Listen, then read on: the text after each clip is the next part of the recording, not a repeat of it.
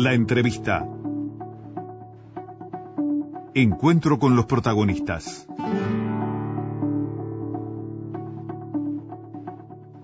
Le agradecemos a Rosana González, integrante del equipo asesor de Daniel Martínez en Desarrollo Humano, que nos está esperando hace algunos minutos y, a partir de ahora vamos a conversar a propósito de políticas sociales, eh, de los temas que en su equipo están trabajando. Rosana, bienvenida. Gracias Muchas gracias por la invitación. Eh, Un gusto estar acá. El, sábado recogen eh, tu opinión, entre otros asesores de candidatos, este, en el diario El País, donde el diario se plantea que al, ministerio más joven que tenemos en, dentro de nuestra institucionalidad es un tema en cuestión no la existencia, ninguno de los partidos habla de eliminar el MIDES, de ese ministerio hablo, eh, pero sí de la necesidad de ajustes, de modificaciones, de revisarlo. Pero algo que también ustedes, desde el oficialismo, entienden que es necesario, ¿no? Sí, de hecho, es interesante el, planteo del, grupo, del equipo de asesores de Martínez, es un grupo en desarrollo humano. Esto ya te está mostrando que trasciende solo el desarrollo social como estaba planteado, sino que está hablando del desarrollo productivo, económico, este, cómo vos trabajás la transversalidad este, en el desarrollo humano. No hay, obviamente no hay desarrollo humano sin desarrollo social, pero lo trasciende. Este, en este sentido, nosotros lo que queremos trabajar en el, en el Ministerio de Desarrollo Social es no solo la atención a la pobreza, que obviamente se va a seguir trabajando hasta lograr erradicarla a los niveles mínimos, este, sino también trabajar con las clases medias, con las políticas universales, con, con todos aquellos desafíos que tenemos hoy en temas sociales, vinculados principalmente a estrategias de educación, de trabajo, de vivienda, es decir, cómo trabajas la, la calidad de vida y la mejora de la calidad de vida de la gente a través del desarrollo humano. ¿Ese es un redimensionamiento del, del Ministerio? ¿Es una, un enfoque diferente al que hay actualmente y al que incluso ponen en el debate eh, los, los otros, eh, las otras fuerzas políticas? Es un enfoque diferente porque lo que te lleva es a trabajar por programas. Entonces vos al trabajar por programas, no solo como pusieron en la nota del diario El País, evaluás en conjunto, sino que también diseñás, implementás y evaluás en conjunto. ¿no? Entonces si yo tengo un problema, por ejemplo, con las personas en situación de calle, voy a trabajar en conjunto con aquellos que puedan mejorar las situaciones de vivienda, que por ejemplo tenemos una propuesta de pasar de de los refugios a otro tipo de, viviendas más autónomas y más chicas que permitan una mejor este, reinserción. Tenés que trabajarlo en conjunto con los empleos protegidos, tenés que trabajar en conjunto con el desarrollo en los barrios, en las localidades en las que se inserta, este, en la recapacitación, de, en la transición en la matriz productiva, los nuevos puestos de trabajo que, que se exigen. Eso es un ejemplo, ¿no? este, en salud mental, obviamente, porque hay un problema de consumo bien grande. Entonces ahí al trabajar por problema, por ejemplo, vas a trabajar, no sé, situación de calle, adolescencias, etcétera, lo que estás viendo es doy fondos, diseño en conjunto primero el problema y veo su multicausalidad con las distintas este, sectores lo cada uno tiene su responsabilidad, pero en, ese, en esa responsabilidad lo trabajamos en conjunto y las metas son interinstitucionales. Entonces eso trasciende la manera de trabajar del día al día de hoy, donde el Ministerio por la forma en que nació en el Ministerio de Desarrollo Social, con la pobreza que teníamos en el 2005, que era el 40%, obviamente tuvo que centrarse en la emergencia de la pobreza. Eh, y quedó como entrampado. Trabajó por foco, y, o haciendo foco, mejor dicho, y fue creciendo a través de programas que se fueron sumando, sumando, Exacto, que hoy por hoy tienen un una diversidad importante, pero que también atienden situaciones bien distintas. No es lo mismo atender a, una mujer afro pobre del medio rural que a un joven este, que tiene que volver a insertarse el sistema educativo y que está en el medio urbano. ¿no? Es, también importante que haya una diversidad este, en la atención. yo no sé si, si la necesidad es mm, disminuir este, la cantidad de programas, sino más bien es pensarlos en conjunto y, tratar de trabajar por problemas. Y ahí se verá si la reecuación es a través del ajuste, de, disminuir cantidad de programas, como plantea la oposición, o este, cuál es la alternativa. Claro, una de las críticas es esa, sí, hay demasiados programas. Eh, lo que entiendo es que eh, también la multiplicidad de programas dispersa y a veces duplica tareas y puede duplicar esfuerzos. O sea, lo que está detrás es un concepto de puede ser más eficiente. Exactamente, eso es lo que buscamos. Al trabajar por problemas, lo que yo te presentaba es tratar de ser más eficientes, vamos a estar todos trabajando en este territorio. Entonces, al saber, al trabajar en conjunto, diseñar en conjunto, compartir los recursos humanos y compartir los recursos económicos, este, vas a tender a lograr más eficiencia y quizás sí la unificación de programas. Pero lo que digo es, van a haber todavía en esas políticas más transversales necesidades de focalización específica porque tenés problemas que son específicos y que tenés que centrarlos en ciertas poblaciones. ¿Qué piensas de los resultados del, MIDES? Eh, a ver, eh, ¿qué cosas pueden haber quedado en el dedo? ¿Qué habría que mejorar? ¿Qué debilidades tiene lo que se ha hecho en estos casi 15 años? Bueno, en, mucho se avanzó desde ese Plan Nacional de Emergencia hasta ahora en estos 15 años, ¿no? en aquel momento era eh, urgía y había que aplicarlo ya. Exacto, tenías una mm. pobreza del 40%, mm. casi un 10% de indigencia, hoy la indigencia prácticamente no existe y, y la pobreza se bajó un 8% todas esas personas que salieron de la pobreza no es porque se fueron del país, ni porque se están trabajando, han, logrado una inserción al mundo de trabajo y al mundo educativo. Y eso me parece bien importante, porque de las políticas sociales no es que se, no se salió por transferencia, sino por trabajo en su mayoría, ¿no? Este, que eso es una de las críticas que nos hacen y me parece bien importante aclararlo. La gente está trabajando, se ahora, ahora vamos a volver a, ese tema, sí. A través de, del trabajo generalmente. Trabajó muchísimo con Uruguay Crece Contigo, que también trabajaba con las mamás cuando estaban embarazadas o los hogares con menores de cuatro años y el, y el trabajo con las adolescentes que permitió reducir el embarazo adolescente y bajar a cero, la, bajar, perdón, eh, casi la mitad creo que es el, no, me acuerdo ahora el guarismo, pero bajar bastante la mortalidad infantil, sí. ¿no? Entonces, ahí tenés eh, un trabajo bien interesante que es un trabajo de cercanía. El trabajo con jóvenes en red también llevó a muchos muchachos más a que se universalizara y de trayectorias educativas a que se universalizaran el acceso desde primaria a secundaria. Esto no pasaba que fuera un, puente directo y eso me parece que es bien interesante. La situación de calle, que es uno de los debes que hoy tenemos, que es un problema que tenemos instalado, este, yo no, me puedo olvidar lo penoso que era cuando nosotros en el 2002, 2003, 2004, 2005, cuando empezamos en el gobierno, teníamos familias enteras en situación de calle. Había niños en la calle. Ustedes todos se acordarán de los gurises con los papelitos, en los semáforos, en los ómnibus, en los restaurantes. Este, esa situación desapareció. Hoy no hay niños en la calle, no hay niños trabajando este, como, como los veíamos antes. Sí tenemos un problema de calle que tiene que ver con, con gente que sale de los procesos de institucionalización, ya sea de la cárcel, del INISA, del INAU o de, o de algún hospital psiquiátrico este, que tenemos que mejorar las respuestas que damos. Ahí faltan redes, ¿no? O sea, salen y, caen. Mm. Salen y caen y hay que mejorar las posibilidades de, oportunidades laborales, pero también mucho trabajo de consumo problemático de drogas y de salud mental, ¿no? Ahora, ¿qué hacer concretamente, qué proponen ustedes con aquellos que ya están en la calle?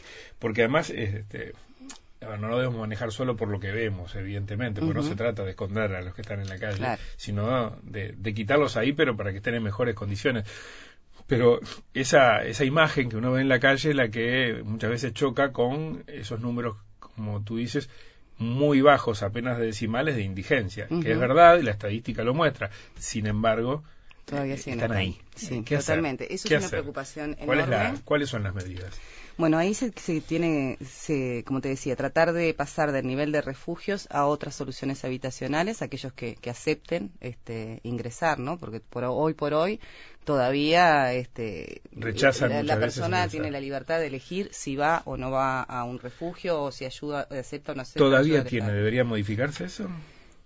Creo que no es una discusión para dar ahora en, campaña, ¿no? Porque realmente es una discusión profunda que tiene que ver mucho con los derechos humanos y las libertades de las pero personas. Pero la tenemos pendiente, hay que dar esa discusión. Yo creo que la tenemos pendiente, sí que hay que hay que verlo, hay que trabajarlo, pero hay que trabajarlo mucho con el equipo de salud mental porque en muchos casos, como te decía, las situaciones de calle no están tanto asociadas a la pobreza en sí, que eso es mucho más fácil de trabajar, porque vos ahí trabajas en empleo protegido, que es una de las propuestas, vas a trabajar mucho en la prevención, pero también con los que están, este, en la reinserción de espacios este, más este, comunitarios, donde podés empezar a trabajar habilidades blandas, este, vas a mejorar la red de asistencia de salud, de educación, de trabajo, de vivienda.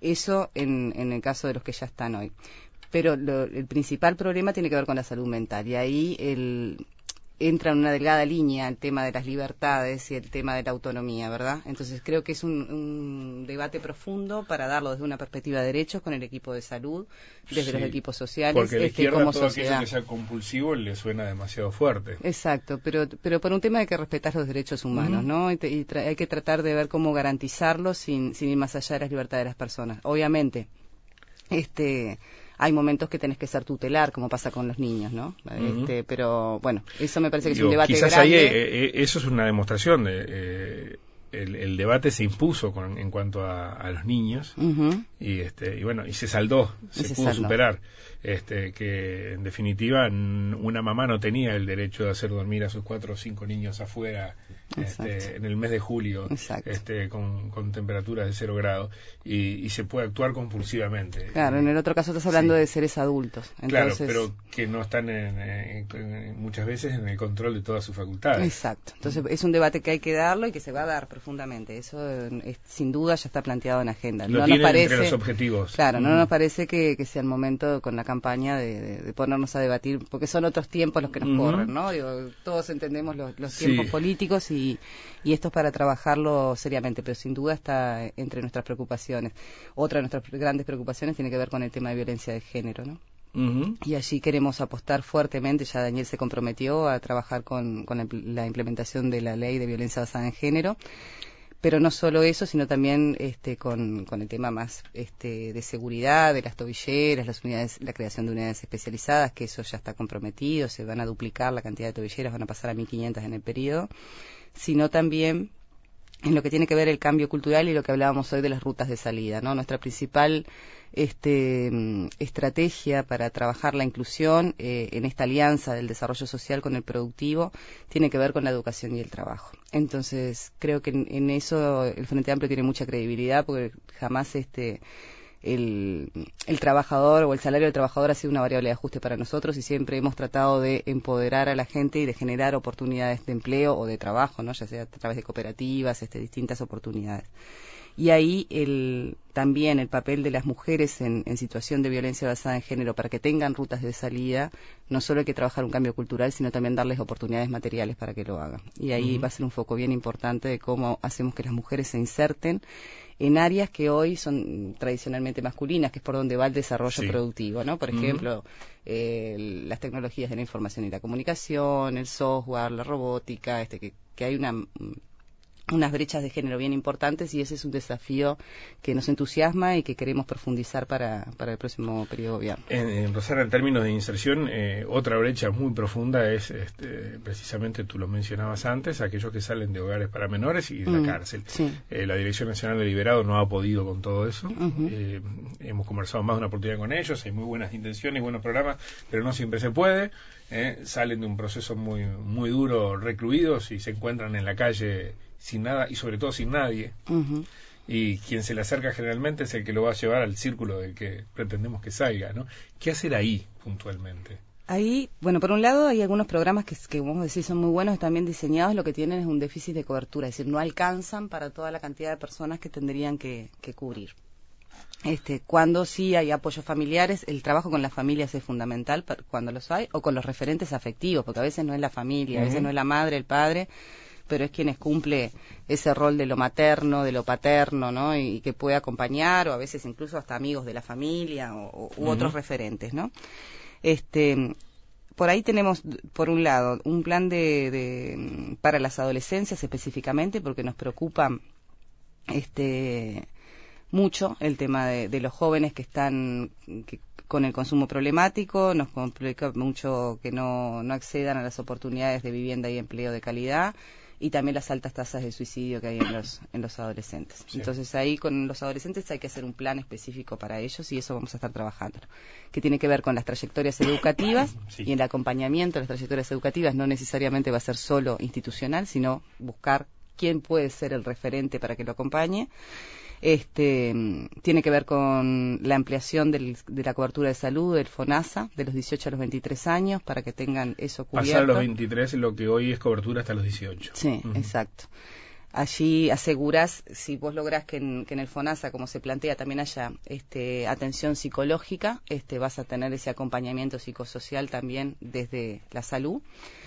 Este se va a trabajar en opciones de, vivienda, ya sea compartida o, con los alquileres este, para, para los jóvenes o, el subsidio a la cuota que existe hoy, pero bueno, se van a ampliar eh, cupos de subsidio a la cuota para lo que tiene que ver con vivienda. Este, y hay un trabajo bien importante con educación, porque nuestras estrategias, este, hojas de ruta estratégicas están más que nada con educación y empleo para, para la salida de los jóvenes y vivienda, ¿no? Este, con educación que tiene que ver con cómo logramos hacer trayectorias educativas que, los gurises puedan reinsertarse o cambiar si van una capacitación para el empleo, pero bueno, no, no, les gustado por este lado, pero tienen algunas materias del bachillerato, cómo pueden hacer ese pasaje de un de la UTU al liceo, del liceo a la UTEC, este, mucho más fácil que hoy tienen que volver para atrás en el bachillerato y empezar de nuevo y eso también hace que muchos gurises se vayan del sistema educativo. La apuesta es universalizar la, el acceso a terciaria. Entonces ahí el, plan adolescente tiene como, bueno, también tiene partes lúdicas, recreativas, ¿no? Porque hay que recuperar esa capacidad de disfrute que la tenés en la adolescencia y que muchas veces el consumo es tristeza, ¿no? y hay que ver por dónde este, mejorar también esas condiciones. Entonces, es bastante integral la, la apuesta que se hace y implica esto que decíamos, ¿no? Se va a trabajar por problemas y pero el Plan Nacional de Adolescentes se está se está este, trabajando y obviamente combatir las situaciones de maltrato y abuso, este, más que nada en las chiquilinas, este, porque los varones tenemos situación de calle, pero muchas veces en las chiquilinas comienzan el ejercicio o de la prostitución, o correr riesgo de trata, ¿no? violencia. Entonces, que en el caso de los varones también, obviamente con menor intensidad, pero menor, Claro, pero en general lo ves más marcado en un consumo problemático de calle en los varones y más este el, tema de prostitución en las chiquilinas. Eh, Rosana, ¿nos esperas un minuto? Seguimos conversando. Claro. Seguimos conversando con Rosana González, integrante del equipo asesor de Daniel Martínez en Desarrollo Humano, ha sido designada como vocera de este grupo, mm, eh, de profesión politóloga, ¿verdad? Sí. Eh, además, de 2015 está encargada del área de Desarrollo Social Sostenible y Equidad de Género del Ministerio de Industria, además participa del Consejo Nacional de Género, del Consejo Nacional de, de Políticas Sociales, es investigadora de la Universidad de la República también. Y esta mañana estamos hablando de estas políticas sociales insertas en ese concepto más amplio de desarrollo humano, eh, que es la estrategia que plantea el equipo de, la candidatura de Daniel Martínez. Eh, Rosana, hablábamos antes de, la gente con trabajo, en un momento en el cual, eh, saliendo de la pobreza con trabajo, en un momento en el cual el empleo está débil, y el desempleo ha crecido. Eh, y ahí hay dificultades. Y puede ser que haya gente que haya salido indudablemente con trabajo y haya cambiado su realidad, pero también la medición de la pobreza, una medición monetaria, que es la que nos usamos por, el método del ingreso, eh, nos demuestra que eh, hay gente que las transferencias le ha permitido salir y que tienen la debilidad precisamente de cuánto vale lo que ganan o lo que reciben, porque mañana un pico de inflación o cualquier situación adversa los pone inmediatamente debajo de, de la línea, ¿no? es un ejemplo muy extremo, pero Argentina está cerca. Eh, ahí hay una cuestión de, de, fortalecimiento real, ¿verdad? Que esa gente salga de verdad de esa, de esa situación. Y ese punto de las transferencias es un cuestionamiento de todos los días que se recibe a nivel, a nivel, a nivel político, ¿no? Entendiéndose como que artificialmente han salido gracias a, a, rentas generales y a una inversión muy fuerte, este, pero, pero el soporte no está. Eh, ahí seguramente tengan algo que hacer, pero además convencerlos a todos, convencernos a todos de que está bien, porque la cuestión está en el debate electoral hoy. Sí. En el caso de la pobreza, cuando se hacen las transferencias del Ministerio de Desarrollo Social, tanto de la tarjeta Uruguay Social como de la asignación este, familiares del plan de equidad, es las no contributivas, la pobreza se mide de forma multidimensional los 200.000 hogares que fue a, visitar en el quinqueño este, el Ministerio de Desarrollo Social para ver a quién le correspondía o no, no mira solo los ingresos, sino que mira este, las condiciones de vida, tanto en la vivienda, el hacinamiento, este, mira el nivel socioeducativo. Sí, yo me refería a los logaritmos que, que, mide el INE. Pero digo, las transferencias se, en realidad se evalúan de esa forma. Se dan o se quitan en relación a la pobreza multidimensional. Entonces, cuando nosotros miramos la, la, la, posibilidad de dar transferencias, en realidad estamos mirando cómo está en, en el sector educativo, en salud, en educación, en la vivienda, es decir, en, todos esos aspectos. Por eso hay una, una buena focalización de las políticas de transferencias. Este, en ese sentido, yo no recuerdo exactamente cuántos son los números de las personas que han empezado a trabajar, pero el monto que cobra una persona en promedio, un hogar en promedio del MIDES, eh, más o menos son unos 2.500 pesos este, por transferencias. no, no. No estamos hablando que esa persona pueda sobrevivir a través de, la transferencia. No, eso es una cuestión que creo que quizás no esté clara en el debate de día a día porque todavía se cuela, pero sí es, es, un hecho fácilmente verificable en los números. Que, que, no sobreviven con dos o tres hijos. Claro, que es difícil que alguien haga la opción de mantenerse dentro del plan del MIDES. Este, Lo que sí está evaluado es que no ha habido desestímulo al ingreso al trabajo a través de la tarjeta de Uruguay Social o a través para, para perderla. Eso sí se han hecho evaluaciones que se hacen periódicamente y están colgadas en la página del Ministerio de Desarrollo Social de que no hay un desestímulo al empleo. Este, también es cierto que sean, la ley de, por ejemplo, de cooperativas sociales ha llevado a que un montón de trabajadores hayan logrado, a través tanto de las cooperativas sociales como de los monotributos MIDES, logrado tener una formalización. Eso lleva a que tengan acceso a la educación, acceso a la salud también y a la seguridad social, ¿no? Es cierto que los empleos más precarios y las situaciones más precarias cualquier este mm, problema económico este van a ser los primeros en caer. Y como tú decías lo vemos en Argentina. Es cierto que hay que mejorar la calidad del empleo y buscar cómo cómo insertarlos con empleos de calidad y que no sean solo desempleo protegido Hoy demanda de empleo hay en los sectores más humildes. Por ejemplo, Uruguay trabaja cada vez que lanza los llamados de, empleo protegido o, tanto la Intendencia de Montevideo con Barrio Otoñal o alguno de este tipo superan, pero ampliamente la, demanda a la mm. cobertura a los puestos de trabajo que se tienen. Que son transitorios. Que son transitorios, son... Temporales. Claro, y que se paga un, monto que no es un salario, porque son unos ocho mil pesos. Es decir, la gente quiere trabajar y, posibilidades de trabajo eh, en posibilidades de trabajo es lo que tenemos que, hacer énfasis y en trabajo de calidad. Todos los proyectos de inversión que se han estado manejando en estos momentos, entre ellos el de UPM y por, nombrar uno de los más conocidos, yo creo que nos está abriendo una ventana de oportunidad para que en, el próximo periodo de gobierno realmente el tema de trabajo no sea un, debe, que no sea un problema como sí lo hubo en esta coyuntura de este quinqueño, este por también por, por el el contexto exterior. Entonces, y lo que planteaba hoy de trabajar la agenda social con la productiva, nosotros qué nos permite? Hay áreas que tenemos desempleo cero. Por ejemplo, el software en Estados Unidos, nuestra exportación de software a Estados Unidos es uno de los principales mercados este, para, para trabajar y tenés desempleo cero. Vos no precisás ser un ingeniero para trabajar en, software. Por ejemplo, la herramienta del testing, que no sé si han escuchado, es, es decir, probar, probar programas ¿con qué, habilidades necesitas básicas vos para empezar a, estudiar testing que te lleva seis meses, cuatro meses hacerlo? Bueno, saber usar un celular, saber usar Facebook, este, Instagram, eh, ¿no? Que vos puedas manejar una aplicación. Si vos tenés esa habilidad, podés hacer perfectamente el curso de testing y sumarte una cadena que cada vez agrega más valor.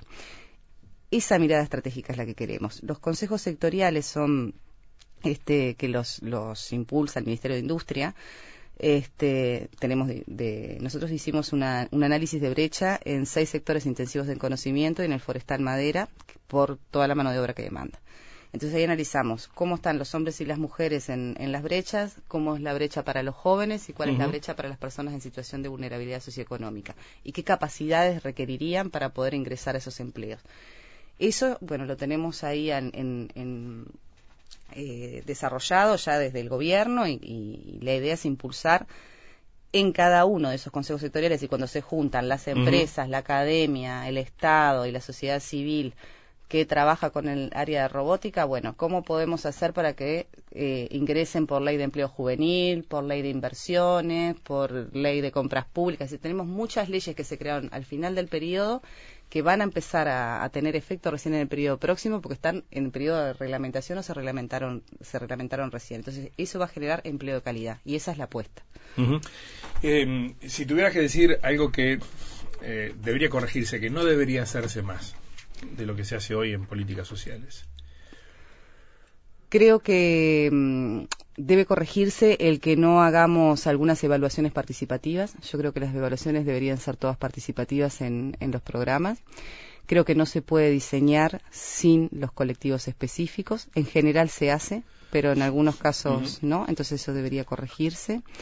Este, en, en particular es eso en, en, términos generales, ¿no? Que no, creo que es eso. Eh, es más, sería saludable una evaluación por fuera del propio Sí, a mí me parece que sería, en realidad nosotros hemos hablado este, en el equipo trabajamos mucho lo que es el sistema de evaluación que tienen en MIDES y el CIAS, que en realidad el sistema Mm. integrado del área social es, un- es, es externo, lo lleva el MIDES, Sí. pero es externo, lleva a todos los organismos del Estado.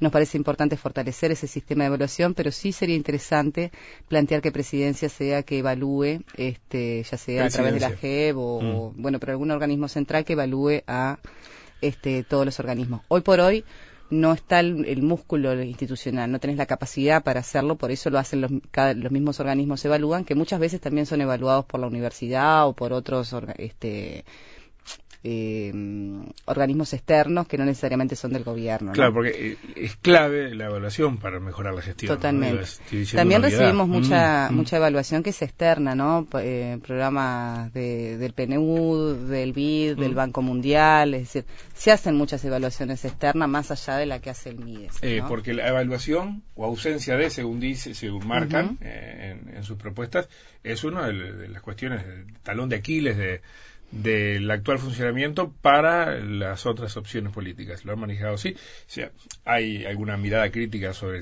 la forma en que se hacen las transferencias, eh, también sobre la multiplicidad de programas como hablábamos antes y creo que el otro gran foco que hacen es este la cuestión de la necesidad de una evaluación externa que, que permita corregir rumbos y tener más claro eh, cómo se está trabajando. Sí, en realidad hay una crítica muy grande al MIDES en general y, hablan de, de la burocracia, de la lentitud. Este. Sí, Eh, es difícil. El tema de la oposición, cuando critican las políticas sociales, yo creo que también las critican más que nada porque las piensan como políticas asistencialistas, ¿no? Eh, sí. entiendes que esas son las- ¿Has visto las, las propuestas Sí, de gobierno? he visto las propuestas es y, he escuchado a, a los voceros de, Sí. de los distin- de los distintos partidos y ellos empiezan en un programa hablando más que nada que es una política universal, pero después terminan este, centrándose en este, las políticas asistencialistas. ¿Por qué digo esto? Porque, por ejemplo, a- en el Partido Nacional, no voy a citar textual porque no lo recuerdo, pero el sentido es este, dice, la mejor política social es aquella que tiende a desaparecer. Y ahí vos decís, bueno, entonces ellos entienden la política social como asistencia, porque no, no diríamos que va a desaparecer el Sistema Nacional Integrado de Salud, no diríamos que va a desaparecer el sistema de cuidados, ¿no? Las políticas universales, la educación para los gurises, la atención para los viejos. Me parece que, que ahí está la clave. Entonces, yo no sé cuánto, en realidad, la crítica al Ministerio de Desarrollo Social es criticarlo por el funcionamiento mismo del Ministerio, que en realidad no sé cuánto conocen del funcionamiento del ministerio, porque me ha tocado compartir este, actividades con ellos y realmente me, me cuestiono. Un ministerio que ellos nunca tra- trabajaron tampoco, porque es un ministerio de frente amplio, entonces hay un desconocimiento, se mira de afuera, entonces bueno, no sé cuánto es el conocimiento cabal, este y cuánto en realidad es una crítica que, que tiene que tiene más que ver una concepción ideológica y de clase, ¿no? Hay una prosforia ahí. importante, yo creo que sí, Eh, que es un blanco a la campaña que la- le dan a- le, le pegan al Ministerio de Desarrollo Social porque saben que, que tienen un electorado que más que nada tiene una porofobia importante. Eh, aporofobia. Una Ujú. porofobia importante. El- en cada programa hay un capítulo eh, social eh, y no se discute la existencia del, del ministerio. Ahí hay una hay un, un cambio importante de, de las miradas o de considerar la, la oportunidad de, de cómo Mm. encarar este tema, ¿no? Sí, yo creo que la adecuación institucional este, siempre pueden revisarse, ¿no? Este, en nuestro caso no estamos discutiendo la existencia del Ministerio de Desarrollo Social, obviamente, pero creo que la- lo importante son para qué querés ese ministerio, ¿no? Este, una cosa si yo voy a trabajar como el Ministerio de Desarrollo Social solamente para atender este, la pobreza extrema y gestionar la pobreza y otra cosa si voy a trabajar en el Ministerio de Desarrollo Social para lograr integración social a través de la movilidad, de educación, trabajo, para conectarlo con las otras áreas y hacerlo un ministerio transversal. Me parece que esos son encuadres bien distintos que puede ser con una misma adecuación institucional. Eh, algunas de las cosas, varias de las cosas que, planteabas ah, en titulares, ¿no? Que habría que hacer eh, están relacionadas con lo presupuestal, Rosana. Sí. Se necesita más dinero. En algunos casos se necesita más dinero, en algunos casos se necesita reordenar el gasto. Y justamente nosotros nos trabajamos muchísimo, con Daniel nos dio la, la, indicación de que trabajáramos muchísimo los equipos, este, los voceros y los coordinadores de los distintos equipos en conjunto. Todos los lunes nos reunimos a, trabajar y ahí estamos viendo con economía fuertemente cómo podemos lograr acceder, hacer estas. Ninguna de estas medidas que estamos diciendo está llevando a una ampliación del gasto. ¿Se puede hacer más y mejor con el mismo dinero? Se puede hacer más y mejor con el mismo dinero. Y en eso estamos trabajando fuertemente. De hecho, hay algunas otras medidas que estamos viendo si se pueden impulsar o no, porque lo estamos haciendo realmente con un tema de... Eh, no queremos decir una medida que no vayamos a poder hacer y tenemos claro que la, estabilidad macroeconómica también es importante para lograr el desarrollo. Hemos sido un, país que hemos sabido crecer repartiendo la riqueza y en esa queremos seguir. Es decir, no, no hay un cambio en ese sentido. Entonces, las medidas que nosotros anunciamos tienen la confianza de que se está se ha trabajado, se ha visto con, con el Ministerio de, con, con la gente del equipo económico con la gente del equipo productivo y, y en esas líneas es que trabajamos. Es decir, eh, obviamente, si vos aumentas el, las proyecciones, hay, proyecciones de aumentos en, la economía. Si vos aumentas en la, economía, también te aumenta el gasto público que vos tenés, porque es proporcional, ¿no? Entonces, obviamente, sí. puede ser que se gaste más, pero eh, tenés mayor margen. Claro, ah, sí, se puede hacer más y mejor con el mismo dinero que hay cosas que no se están haciendo del todo bien. No, pero hay, desafíos nuevos también. No mm. necesariamente es que haya cosas que no se estén haciendo todo bien. Obviamente, somos, este, no hay política perfecta. La política es, es imperfecta por definición. No te podría decir como politóloga que, hay algo. Obviamente que, no eso sí puede ser que hay cosas que no estemos haciendo bien y que hay que hacerlas mejor, pero también hay nuevos desafíos que no hemos podido todavía encarar y que los estamos proponiendo. Eh, Rosana González, muchas gracias por, por acompañarnos en representación del equipo asesor de Daniel Martínez en Desarrollo Humano y bueno, eh, la campaña le queda un rato todavía, seguiremos conversando. Seguiremos trabajando juntos. Que pasen muy bien. Hasta luego. Chao, chao.